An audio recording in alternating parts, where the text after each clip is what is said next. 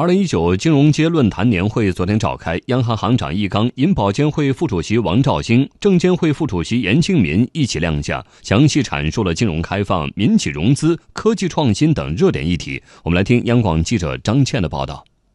央行行长易纲认为，民营小微企业的融资难、融资贵问题，从根本上说是金融供给不适应经济转型和高质量发展的需要。解决好民营企业和小微企业信贷支持和直接融资问题，是当前最重要的任务。近年来呢，人民银行高度重视支持民营和小微企业的发展，以几家台的方式形成政策合力，通过设计啊信贷、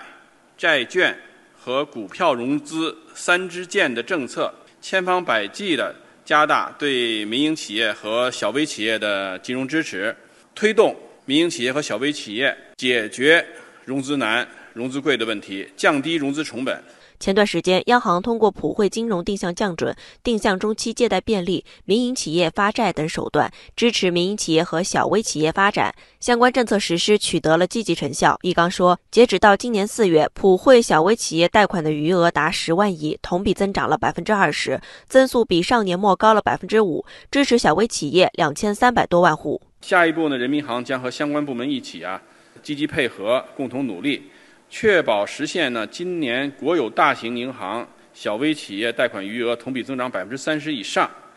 小微企业信贷综合的融资成本降低一个百分点的目标。随着开放程度的不断加深，外国银行业保险机构在华机构的数量不断增长。银保监会副主席王兆兴介绍，截止到二零一九年四月，共有来自五十四个国家和地区的二百一十五家外国银行在华设立了四十一家外国银行法人，一百一十五家外国银行的分行和一百五十三家代表处。外资银行的营业机构已经达到九百八十二家。目前，各项开放措施正在陆续落地。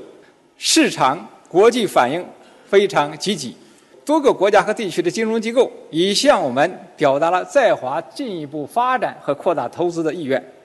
并已有多家外资金融机构提出了准入的申请。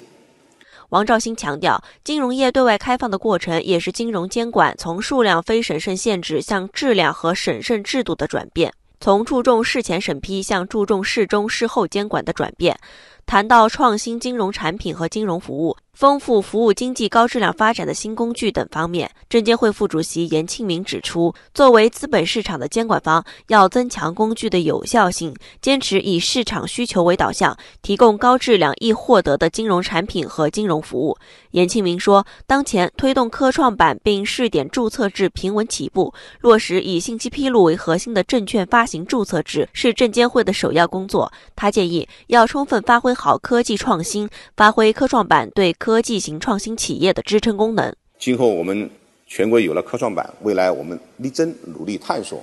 做一个科转板，就把我们的技术专利啊，利用我们的技术市场转化成应用生产力。